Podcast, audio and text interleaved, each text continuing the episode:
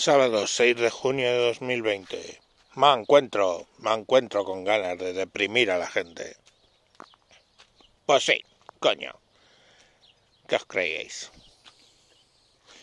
¿Que os iba a alegrar el día? Pues no, me cago en la puta, ya sé que es sábado, pero voy a joder.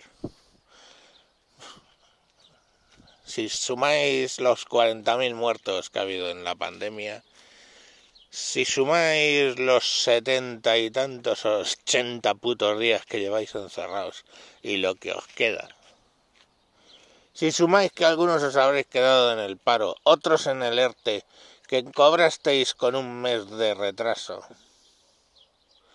si sumáis que la clase política española está jugando al teto, tú te agachas y yo te la meto,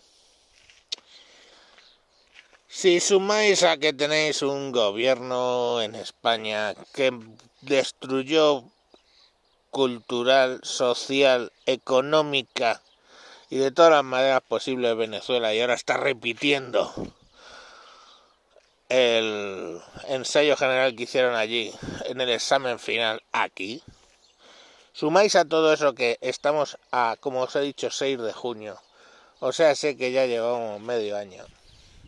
Sumáis que en mi caso me han dicho que hasta el 1 de septiembre no vamos a volver a la oficina, o sea que sigo encerrado en mi puto cuarto.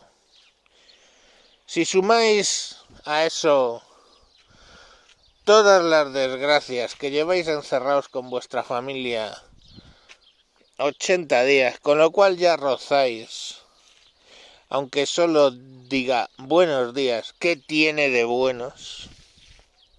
Y ya la tenéis liada.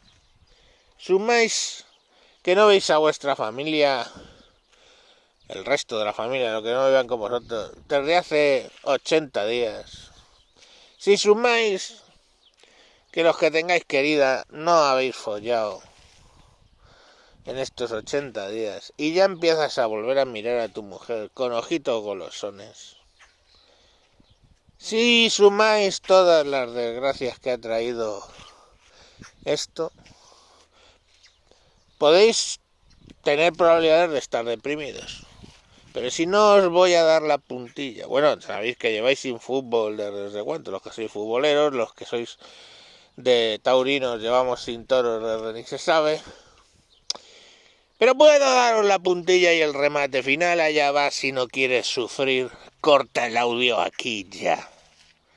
Porque voy a decir la frase permitida solo después de la mitad del año en adelante, ¿qué más te va a deprimir? ¿Preparados? Si sigues escuchando es bajo tu propio riesgo. Hijos míos, ya está aquí la Navidad.